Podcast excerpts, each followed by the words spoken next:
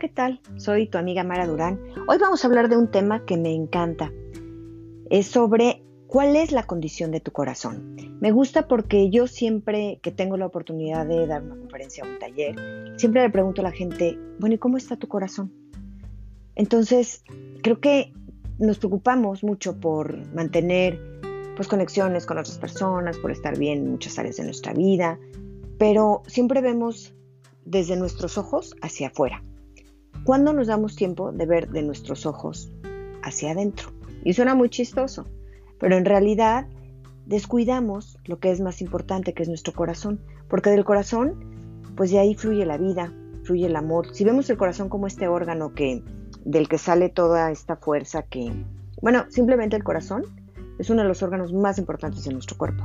Entonces es el que hace que haya sangre por todo nuestro cuerpo, que llegue también el oxígeno a cada parte de nuestro cuerpo. Entonces, sin el corazón no haríamos nada. Entonces, puede ser que cuides tu corazón de una manera física en la que pues, te alimentas o a lo mejor hasta haces ejercicio, pero cuando estás realmente escuchando la voz de tu corazón. Muchas personas dejamos esa, esa parte de nosotros que es tan importante hasta el último.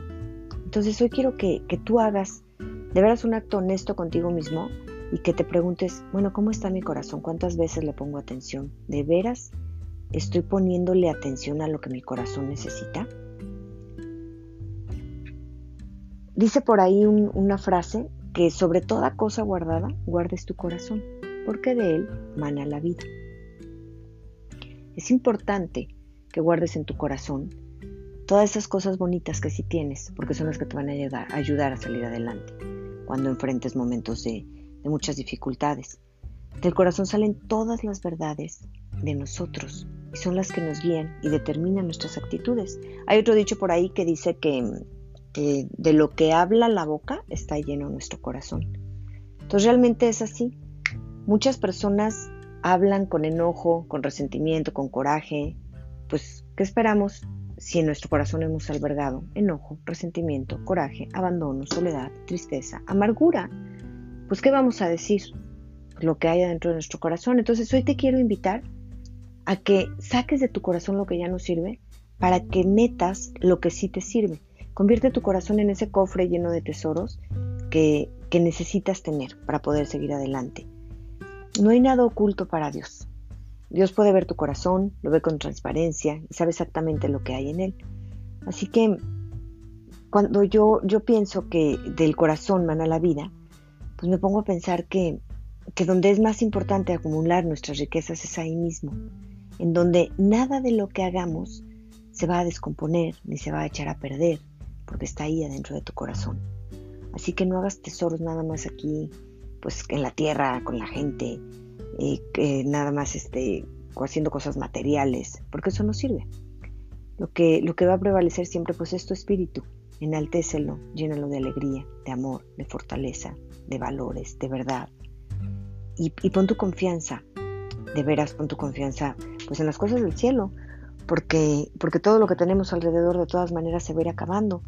No endurezcas tu corazón, escucha siempre, date un tiempo para escuchar esa voz interior que hay dentro de ti, la voz de Dios, y, y empieza a entender que, que cuando tú estás consciente de lo que hay dentro de ti, puedes actuar de una manera mucho más adecuada y no nada más aventando las cosas o estando simplemente muy enojado.